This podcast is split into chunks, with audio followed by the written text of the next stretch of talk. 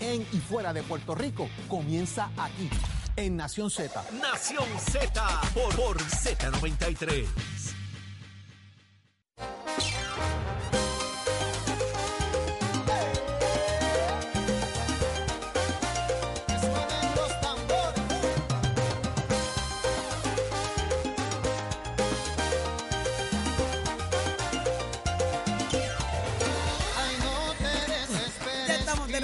Nación Z por Z93. Saudi Rivera es quien te habla, junto a Jorge y Eddie López. Tírame a Biden ahí, papi. Tírame a Biden anoche. Tírame a Biden. Vamos a escuchar a Biden un momentito.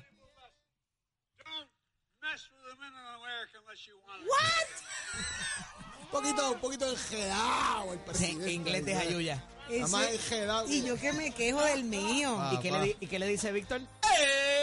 Exacto. eh. Está bien enjedado el Y presidente. yo que me quejo de mi inglés. Pero eh, lo más importante es, como él le dice al presidente de Trump, don't mess with our America. Eh, yo lo entendí, papá. Usted no- Men, usted no men of entiende el America. Ah, porque es inglés de curado entonces. Eh, Usted no entiende ese inglés gubernamental. Ever America. Ah, una clase. es una- Papi, qué clase. ¿Ustedes se acuerdan del personaje de Raulito Carbonell de Pupe? Pupe. Claro. Algo así. Biden es Pupe. A lo pupe está Biden. A lo pupe. Mira. America. Ese- ¿Te acuerdas? Ese personaje está brutal. Era de los mejores. Ese y el que se peinaba con el rolito de Israel, ¿te Ah, acuerdas? Israel, Israel. Pero mira, vámonos a la línea telefónica. Ya está con nosotros el presidente del Partido Popular Democrático y, y representante Jesús Manuel Ortiz. Así que muy buenos días. Buenos días, buenos días a ti, a Eddie, a Jorge y a la gente que nos está escuchando en Nación Z. Eh, ¿Está contento? Se acabó ya el asunto de, de los endosos. ¿Cómo, ¿Cuánto le Ya, libera ya esto? pasamos la etapa. Sí, Pues ya. mira, ¿qué, qué te puedo decir? Eh, no es la primera vez en mi carrera que, que he tenido que lidiar con los endosos. Es un ocho mil.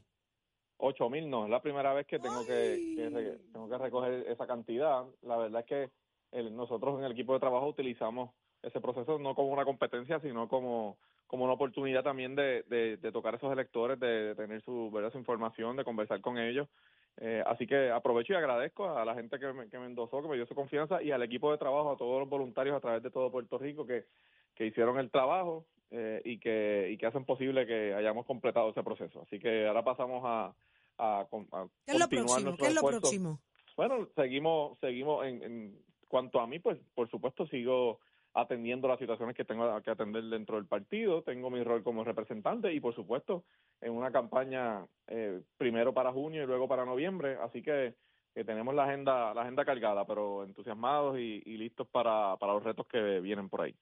Representante del gobernador de Puerto Rico, eh, dos cosas. Una, firmó una medida de su autoría concerniente a lo que es la transparencia eh, gubernamental, ¿verdad? Eh, y por otro lado, vetó una medida de Denis Márquez y, y suya también sobre el tema de los tatuajes y el tema de- del color de cabello en cuanto a lo que es el discrimen para los empleados públicos. Qué locura. Eh, yo quiero saber su, su reacción a ambas cosas. Bueno, la- en, la, en cuanto a la primera, pues creo, agradezco a todos los compañeros que lo hicieron posible en la Cámara y el Senado, dándonos la oportunidad de aprobar esa medida y el gobernador creo que fue eh, muy positivo la firma, es la Ley de- Nacional de Ciberseguridad, que no es otra cosa que, viabilizar que los puertorriqueños tengamos eh, un gobierno que se, a- que se adapte a las especificaciones del futuro. Aquí los procesos digitales serán cada vez más eh, y necesitamos tener eh, sistemas de, de, eh, información que sean seguros. En Puerto Rico en el año 2022 ocurrieron más de 700 millones de atentados o de ataques a, la- a la red del gobierno. Recordaremos los casos de AutoExpreso, de la UPR, donde hubo también eh, ataques en la autoridad, acueductos y alcantarillado, y es una ley de, avanzada, ¿verdad? Es una ley que nos coloca a la vanguardia de tener un gobierno del futuro. Y quizás son temas que no se discuten constantemente, pero que son importantes todos los días cada vez que, que nosotros entramos y hacemos trámites a través de, de- Internet. Así que en ese sentido, muy, eh, fue un proyecto que le dimos mucho tiempo, mucho trabajo eh, en la Comisión de Gobierno eh, eh, y estoy muy contento. En cuanto al segundo proyecto, pues me parece lamentable que el gobernador por segunda vez eh, vete una medida que lo que busca es garantizar que, que a, a toda la gente se le trate de igual manera. O sea, que una persona tenga tatuajes, tenga piercings, tenga el pelo de, de- pintado, ¿verdad? De algún color no tradicional O con rabito. no no hace ni es razón para que se discrimine contra ellos. Las razones que he visto que se han dado pues no me satisfacen eh, y conversaré con el compañero Denis Márquez y si tenemos que considerarlo nuevamente lo haremos, pero es, es lamentable porque creo que es una medida que, que busca proteger a mucha gente que, que lamentablemente es discriminada por esas razones. Presidente, a los efectos de los eh, la cantidad de medidas que veta el gobernador, había también expresado molestia porque se le enviaron todas las medidas de la pasada eh, sesión, todas juntas, para obviamente provocar eh, que tuviera los 10 días en vez de los 30 en el receso. y estos 30 vetos, ¿cómo deja parada la relación para con el Ejecutivo y el Legislativo para propósitos de esta última sesión ordinaria y lo que queda sobre la mesa, los asuntos pendientes? Pues mira, la, la realidad es que eh, desde mi posición en la Comisión de Gobierno no, pues no conozco cuál, si alguna, es la relación de trabajo entre los presidentes de los cuerpos y el gobernador. Eh, sí, más allá, he, tenido conversación con ambos en algunos, en algunos momentos. Sé que al principio había una comunicación bastante abierta, pero en algún momento del camino eso dejó de ser así por distintas controversias que surgieron. Eh, y también tengo que decir que he escuchado muchas veces al gobernador plantear supuestamente eh, actuaciones eh, que interrumpen de alguna manera su función de parte de la Asamblea Legislativa eh, y me parece que no es correcta, no he visto eso, ¿verdad? En la, en, allí en la en la Cámara y sí tengo que decir que por otro lado, pues si ese sería un argumento que ellos utilizarían, pues pues el argumento que ha utilizado el presidente del Senado en términos de la cantidad de, de proyectos que ha sido vetado por el gobernador, no en esta sesión, en, en, lo que va de cuatrenio, pues también es sustancial. Así que en ese sentido se podría decir lo mismo a la inversa. Eh, eh, claro está, dejando claro que, que el gobernador tiene esa facultad y que la Asamblea Legislativa también tiene la facultad de no aprobar una medida, ¿verdad? Y son do, dos poderes constitucionales que ejercen su función y su rol. Aquí lo importante es que es que eh, el, la comunicación fluya eh, y si, si no lo está sucediendo, ¿verdad? Porque como te dije al principio, no, esa comunicación se da con los presidentes de los cuerpos eh, y, y, que al final del camino el beneficiado es el país y hay buena comunicación entre ambos cuerpos, entre ambos poderes constitucionales. Lo dijo más elegantemente, pero me parece que estaremos a paro limpio nuevamente entonces. En esta bueno, este es un año electoral, ¿verdad? Uh -huh. y, y, uno anticipa, los que hemos estado allí sabemos que, que toda, eh, en un cuatrenio, este, esta sesión, que es la última, ¿verdad? Del cuatrenio, uh -huh. Es la más compleja porque pues aquí todo el mundo empieza a arrimar la brasa a su sardina, aquí empiezan, eh, como decimos por ahí, ¿verdad? Una frase, eh, el tiroteo político, ¿no? Uh -huh. de, de, lado y lado, eh, y ciertamente todo proyecto que tenga, que sea controversial o que, o que tenga, pues corre peligro en, en un año electoral por, por razones que pues todos, todos entendemos y sabemos.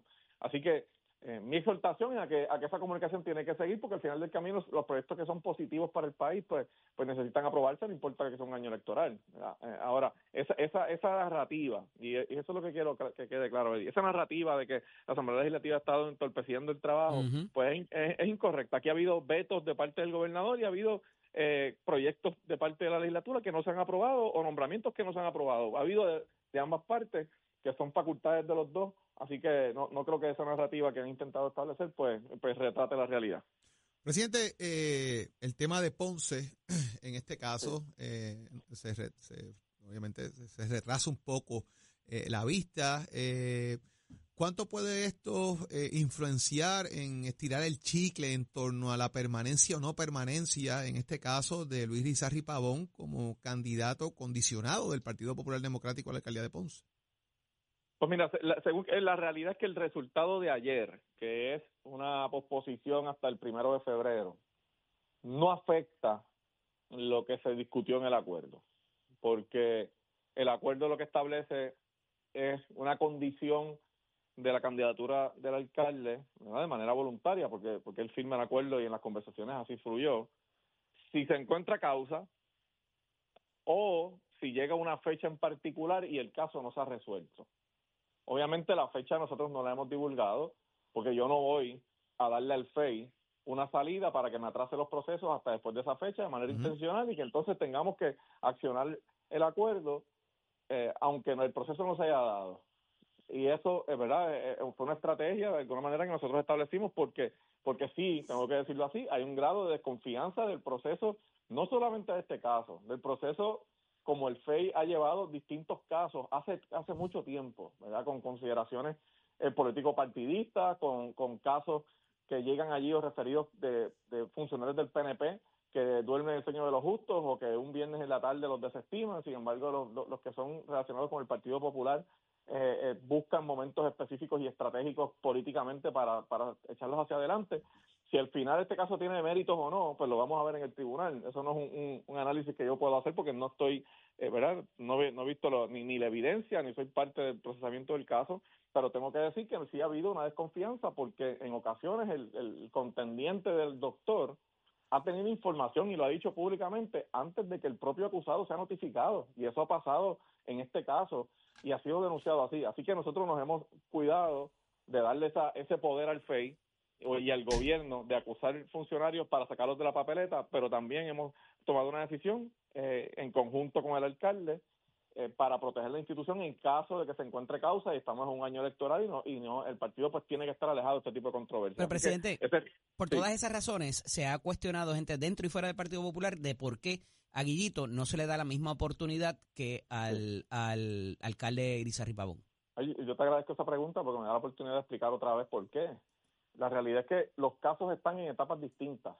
El caso del alcalde de Mayagüez, ya hubo una acusación, ya hubo causa en regla 6 o causa para arresto, ya hubo causa en regla 23 o vista preliminar y va a juicio. El caso de Ponce, ya hubo una acusación, ya hubo causa en regla 6 o causa para arresto, pero aún no ha habido causa en, en regla 23 o causa para juicio. O sea, el caso está una etapa más atrasada. Así que la línea es la misma. Si se le encuentra causa en vista preliminar, pues nosotros tenemos la misma posición en ese caso que tuvimos en el caso del alcalde de Mayagüez. ¿verdad? Deseándoles a ambos que puedan salir bien, para planteando nuestras preocupaciones y nuestras molestias con muchas cosas que han sucedido en ese proceso, pero también salvaguardando eh, la institución y protegiendo el partido de estar involucrado en controversias en año electoral, que con, con la complejidad de un, proceso eh, de, de, juicio. Y te voy a dar un ejemplo, Eddie. Aquí tenemos a un alcalde que está siendo procesado, que está suspendido de su posición, eh, que no puede entrar a la alcaldía hoy eh, y que podría estar aspirando, si, si la determinación no hubiese sido esa, en octubre todavía a, un, a una posición donde no puede entrar ni siquiera a la alcaldía porque está en un proceso. Ah, no ha sido encontrado culpable, claro, están en la última etapa. Pero en el, momento en el que estamos, pues mi posición como presidente, y yo he sido claro, es que eh, en esa etapa lo, lo correcto es que eh, la persona, en, este caso hay, dos casos, pero la persona imputada pues se dedique a su defensa y nosotros como partido podamos tener un candidato o una candidata que, que, nos permita poder ganar la elección, ¿verdad? Y no tener el partido en esa controversia de un año electoral. Así que la diferencia es que uno, un caso está más adelantado y el otro todavía está un paso más atrás. Y, pero la línea es la misma para ese caso y para cualquier otro caso que estuviera ante la misma situación. Claro, y lo que pasa es que parecería que es más fácil que encuentren causa Irizarry Pavón en esta etapa de lo que del quantum que se necesita para el caso, para ya en juicio para el alcalde de Mayagüez. Eh, quizás eso es lo que eh, pudiera levantar ese, ese cuestionamiento. y, alguien puede plantear eso, pero podía plantearlo también cuando, cuando el alcalde de Mayagüez estaba en la misma etapa del proceso, ¿verdad? que era mucho más fácil por, por la naturaleza del proceso legal, jurídico. eh, lo que se requiere para encontrar causa en regla 6 y en regla 23 pues es, muy, es menor que el quantum en un juicio, y eso ¿verdad? es básico en derecho. Claro está, una cosa es el derecho, otra cosa es la política, ¿verdad? Y el caso, en el, como te digo, ¿cómo yo puedo, ¿verdad? Vamos a, para no ponerle nombre al caso, ¿cómo, cómo yo puedo, individuo X, hacer campaña un año electoral para una posición para la cual ni siquiera puedo entrar a esa oficina hoy? es complicado, ¿verdad? Es, eh. bastante complicado y entonces el partido que hemos sido, yo creo que, que nadie puede decir lo contrario, como presidente que llegué en, en mayo, yo he tenido que lidiar prácticamente con cinco o seis controversias de esta naturaleza y yo he tomado las decisiones en cada una de ellas y yo te puedo asegurar que hay gente posiblemente que está de acuerdo con mi decisión, hay gente que no está de acuerdo, pero nadie puede decir que yo no he tomado las decisiones que tengo que tomar y que todas mis decisiones han ido en la misma dirección. Hay que proteger la institución ante controversias como esta, eh, por supuesto, sin prejuzgar a los compañeros, levantando nuestras dudas y nuestros cuestionamientos en el proceso, eh, pero, pero hay un trabajo que yo tengo que hacer, para eso los populares me eligieron y yo lo voy a hacer. En el caso de que el, el Irizarry Pavón no, no, ¿verdad? Tenga que ser eh, el acuerdo llevarse a cabo, ahí se habría un proceso especial y pudiese Marlene Cifre también estar en, en, en la contienda. Bueno, si, si no si al final no puede aspirar porque se le encuentra causa, eh, pues entonces se tiene que abrir un proceso de sustitución de un candidato. Esto ha pasado, ha ocurrido en el pasado, incluso en otros partidos. Y en ese proceso, pues, pues, pues, las puertas están abiertas para que la persona que quiera aspirar, pues así lo haga. Y yo no, yo no estoy aquí para coartarle posibilidades a nadie. Yo estoy aquí para garantizar un proceso limpio, un proceso transparente que genere la menor controversia posible. Siempre va a generar su controversia porque todos los procesos primaristas lo hacen. Pero, pero aquí no había una salida perfecta porque hubiese sido posiblemente o un proceso de primarias ya abierto, o sea, todo el mundo radicando ahora antes del 2 de enero y tuviésemos aquí eh, una, una primaria desde ya o un proceso como el que se logró con el acuerdo, que si el resultado es positivo para el alcalde, pues se evitó llegar a eso y, también mantenemos la protección del caso del compañero Fulquet, que es uno de los posibles candidatos que tiene ocupa un puesto actualmente eh, electivo, ¿no? Electo. Eh, si al final, pues lamentablemente no sale bien el alcalde, pues tendremos que llevar el proceso como quiera, pero pero creo que era, fue un paso intermedio para, para hasta cierto punto también garantizar eh, que el proceso se diera de manera correcta y, y no garantizar una, una vara distinta. si nosotros hubiésemos solicitado al alcalde de Ponce su renuncia a la posición en un proceso de regla 6, y, esto también es importante, este, y, va con la pregunta de Eddie, uno tiene que pensar no quizás en este caso, en el próximo caso. O sea, si el estándar va a ser que una regla 6, que requiere una cintila de evidencia, es suficiente para que una persona tenga que salir de la papeleta, bueno, pues lo que podemos esperar posiblemente es que venga una retraída de casos, aunque sean sin fundamento, para que en un proceso con una cintila de evidencia se le encuentre causa y tenga todo el mundo que abandonar sus posiciones y sus, y, sus escaños y sus aspiraciones. Y eso es peligroso también porque le estás dando un poder a, a una agencia altamente cuestionada para sacar funcionarios de la papeleta simplemente con una regla 6 que como dice nuestro ¿verdad? sistema jurídico es una cintila de evidencia, no, ni siquiera es, ¿verdad? Y eso ha ocurrido en el pasado. Ha ocurrido en el pasado y a mí me parece que uno tiene que tener cuidado y a veces hay que pensar, no necesariamente en este caso, hay que pensar en, en el futuro, como un gobierno eh, inescrupuloso y que uh, utiliza el Estado para perseguir, puede utilizar esa misma vara para sacar gente de sus posiciones en procesos que sean amañados y que no tengan fundamentos, pero que simplemente necesitan una regla 6. Eso, Manuel. Eh, W. Galip eh, envió una carta a la Comisión Estatal de Elecciones dejándole saber eh, de que él tenía un cuestionamiento sobre el tema de lo que él llama la candidatura de agua de, los, partidos políticos, ¿verdad? Eh, y precisamente... Sí, leí su columna de hoy también. Y, y precisamente hace alusión a que hay silencio en la Comisión Estatal de Elecciones en la columna que bien él radica, él escribe para el periódico El Nuevo Día el día, el día de hoy. Esto de alguna manera dejaría sin candidato al Partido Independentista y a Victoria Ciudadana, que es algo que estuve discutiendo un poco ayer aquí en Nación Z, porque básicamente no pueden definir quién es la figura que ocupa una posición de cara a la elección general. Eh, ¿Cómo tú ves esto de tratar quizás de aprovecharse del sistema, eh, que es un planteamiento que hace eh, Baez Galip, cuando una persona que está en una papeleta dice que votaría por otra? Pues mira, yo creo que yo creo que está eh, muy interesante y, merece un análisis más profundo esa, esa posición de, del senador. Él atrae a la atención un caso previo donde se tomó una decisión judicial sobre candidaturas que no eran legítimas porque no tenían la intención real de competir. Y, yo creo que es un, y es un tema que nosotros vamos a mirar también. Eh, y, he, tenido, he tenido mis conversaciones con, con él y con personas que, que tienen esa preocupación sobre la posibilidad de estar aprovechándose del sistema. Yo, yo creo que aquí, eh, Jorge, aquí vamos a ver retratado el carácter real de esa alianza. Porque quienes han estado criticando hace tiempo a quienes utilizan el fondo electoral, pero que, pero que pasan su, toda su vida política viviendo el fondo electoral, son ellos. Y quienes han expresado, por un lado, uno de los integrantes de la alianza, que sería una, una, una, un acto de oportunismo, por ejemplo, el tener dos posiciones en el debate o, o tomar los fondos del fondo electoral si no tienes una candidatura real, mientras el otro componente de la alianza deja la puerta abierta para así hacerlo, pues presenta una, una gran contradicción entre ellos y, y el país está observando si la intención va a ser utilizar el fondo, dos fondos electorales para un solo propósito y para un solo partido o para una sola candidatura, lo cual no solamente desde mi punto de vista sería ilegal, sería irresponsable, sería oportunista y retrataría el carácter de esa alianza que tanto, tanto le gusta públicamente señalar a todos los componentes políticos del de, de, resto de los partidos. Así que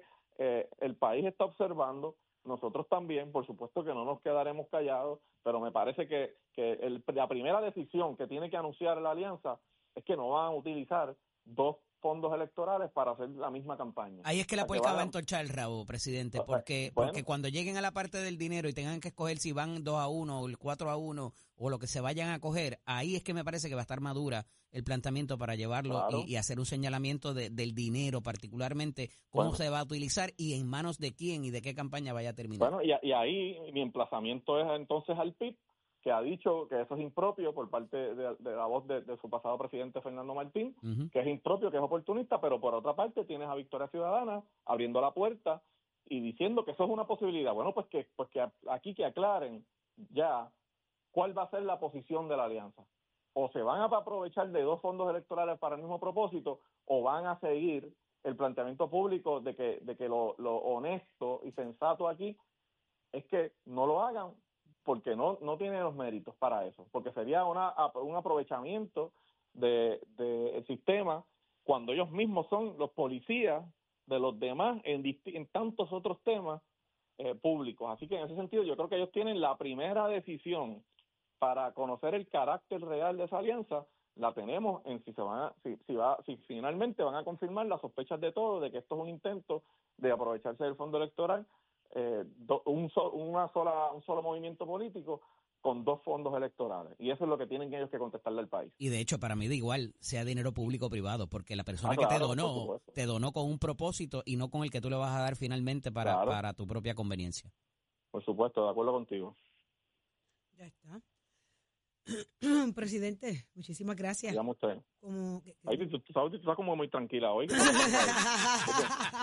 tiene, tiene extraño tres, esto. Tiene tres frisas encima, dos sábanas. almohadas. Estos, ah, estos, no, estos, compañeros míos que no cooperan. Se está recuperando bueno, todo yo, yo pensé que uno de ellos era responsable de los dos, así que no, no sé, me, me, estuvo raro. Pero, pero estoy en baja. Aclarado, estoy, aclarado la duda. estoy bajita, estoy bajita, bajita, Pero, pero déjeme así. Usted sabe que es mejor así.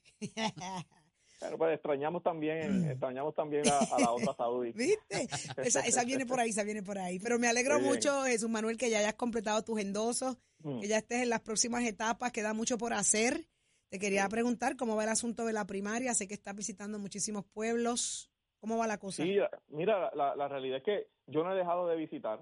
Eh, yo creo que desde que yo juré como legislador en el 2017, yo, he estado consistentemente en la calle. En este cuatrenio, en el año 2021, yo comencé visitando el país con un programa que se llamaba Activando la Fuerza, donde visité más de 30 municipios. Después de eso, en la primaria de la presidencia, visité 30 o 40 municipios adicionales. Eh, obviamente repetí algunos. Eh, luego, ahora, después de ser presidente, ya he estado en más de 60 municipios nuevamente eh, como presidente del Partido Popular y ahora en la primaria que de cara a junio y a noviembre continuaré en la calle. O sea, yo, yo, no es un ejercicio para mí que está subeditado a que esté en una contienda política. Yo he sido consistente visitando, he sido consistente recorriendo el país, he sido consistente en mi trabajo por el Partido Popular por los pasados 15 años eh, y he hecho desde, desde funciones en una campaña eh, en la calle hasta hoy ser el candidato a gobernador o uno de los candidatos y seguramente siendo el próximo gobernador representando el Partido Popular en esa papeleta. Eh, eh, mi historia ha sido una de trabajo, mi historia ha sido una de compromiso y de aceptar los retos, aún en los momentos más difíciles, como cuando me tocó decidir aspirar a ser el presidente del Partido Popular con todos los retos que eso conllevaba. Así que no, no me caracterizo por, por esconderme cuando, cuando las millas cuentan. Eh, y eso es lo que haré nuevamente. Ahí voy a estar, voy a presentar el mensaje a los populares primero y, y, al país eh, y voy a hacer el trabajo que me corresponde. Para mí sería más fácil, hubiese sido más fácil quizás eh, entrar en una etapa más tarde del proceso, pero eso no era lo correcto, eso no era, lo que necesitaba mi partido para estar en posición de ganar. Y yo me he dedicado a hacer ese trabajo y, no, me voy a detener. Así es. Bueno, pues le agradecemos muchísimo, Jesús Manuel, el que ha estado con nosotros en la mañana de hoy, que se repita, quedan muchas conversaciones pendientes. Gracias a ustedes. Hoy, hoy vamos a estar haciendo visitas en el área oeste, así que continuamos en la calle. Ahí está. Cuando lo vea, salúdelo. ¿Cómo fue que le dijo el, el, el radio escucha que él era el que, el... Ah, el de las espuelas largas fue. Eh, el, el gallo de las espuelas largas. el gallo de las espuelas largas. Cuando lo vea, salúdelo y dígale, gallo, para que, para que se acuerde de nosotros acá en Nación Z. Lindo día, Jesús Manuel. Lindo día, un abrazo. Ah, igual para ti. Lo escuchaste aquí en Nación Z, donde también escuchas a Tato Hernández, el número uno del deporte. Vamos arriba, vamos arriba, Titi Saudi. Muy buenos días para todo Puerto Rico. Tato Hernández, la casa Nación Z, somos deportes. Por aquí por el 93.7 de la Z. Saludo al gran amigo Jesús Manuel. Dios le dé toda la suerte para que logre su propósito. Sin embargo, sí, señor, con pueblanos, el quite casa. Ya usted sabe. bueno, vámonos con el sueño olímpico. Y es que Kira Tapia perseguirá nuevamente el sueño olímpico. La veterana boxeadora mantuvo su puesto en la preselección y ahora entrena con la selección que irá al clasificatorio París 2024. La selección de boxeo de Puerto Rico tiene de regreso a una gran figura conocida. Tapia tiene, proyectado participar en el clasificatorio olímpico que se va a celebrar del 4 al 11 de marzo en Busto Arcirio, Italia. Sin embargo, el cuerpo técnico de la selección boricua, encabezado por su entrenador Carlos Cholo Espada, también continuará evaluando otros atletas que llevarán al evento. Así que la mejor de la suerte para nuestra Kira Tapia que logre su sueño, recordándole que en las Olimpiadas pueden participar profesionales y por ahí se, se rumora de que eh, por Filipinas va a estar Itemani Pacquiao en el boxeo. Vamos a ver si eso es verdad o si estos son rumores que andan por ahí. Anyway, usted se entera aquí en Nación Z Somos Deporte con el auspicio de Mestre Cole que te informa que estamos en el proceso de matrícula. Nuestras clases comienzan febrero 2024. Puede pasar por cualquiera de nuestros recintos, comparar facilidades, equipos. Si a usted le gusta la mecánica, racing, la mecánica marina, la mecánica automotriz, la mecánica de motora, la mecánica dice, dése una vueltita por Mestre Escoles porque Mestre Escoles construye tu futuro. 787-238-9494. Ese numerito a llamar recordándole que Mestre Escoles construye tu futuro. Achero, ya tú sabes cómo hacemos. Buenos días Puerto Rico, soy Manuel Pacheco Rivera con el informe sobre el tránsito. A esta hora de la mañana ya se está formando el tapón en la mayoría de las vías principales de la zona metropolitana como la autopista José de Diego entre Vega Alta y Dorado y entre Toa Baja y Bayamón y más adelante entre Puerto Nuevo y Atorrey, así como la carretera número 2 en el cruce de la Virgencita y en Candelaria en Toa Baja y más adelante entre Santa Rosa y Caparra. Además, algunos tramos de la PR5, la 167 y la 199 en Bayamón y la 861 desde Toa Alta hasta la 167 en Bayamón. Por otra parte, la avenida Lomas Verdes entre Bayamón y Guaynabo, así como la 165 entre Cataño y Guaynabo en la intersección con la PR22. También el expreso Valdoriotti de Castro desde la confluencia con la ruta 66 hasta el área del aeropuerto y más adelante cerca de la entrada al túnel Minillas en Santurce. También el ramal 8 y la avenida 65 de Infantería en Carolina y el expreso de Trujillo en dirección a Río Piedras, como la autopista Luisa Ferré entre Montelledra y el Centro Médico y más al sur en Caguas y también la 30 entre Juncos y Gurabo. Hasta aquí el informe del tránsito, ahora pasamos al informe del tiempo. Para hoy miércoles 24 de enero, el Servicio Nacional de Meteorología pronostica un día ventoso, húmedo y parcialmente nublado, con aguaceros frecuentes para todo Puerto Rico excepto el oeste que gozará de cielos claros. Los vientos se mantienen generalmente del este-noreste de 10 a 21 millas por hora, con algunas ráfagas de hasta 35 millas por hora y las temperaturas máximas estarán en los medios altos 80 grados para todo Puerto Rico. Hasta aquí el tiempo les informó Emanuel Pacheco Rivera. Yo les espero en mi próxima intervención aquí en Nación Z, que usted sintoniza a través de la emisora nacional de la salsa Z93. No te despegues de Nación Z. Próximo. Por ahí viene Pablo Colón, aspirante a la alcaldía de Ponce. ¿Deben o no mover de jurisdicción el caso del actual alcalde? ¿Qué tiene que ver Pablo Colón? Mm, de frente se le pregunta, eso solo pasa aquí en Nación Z por Z93.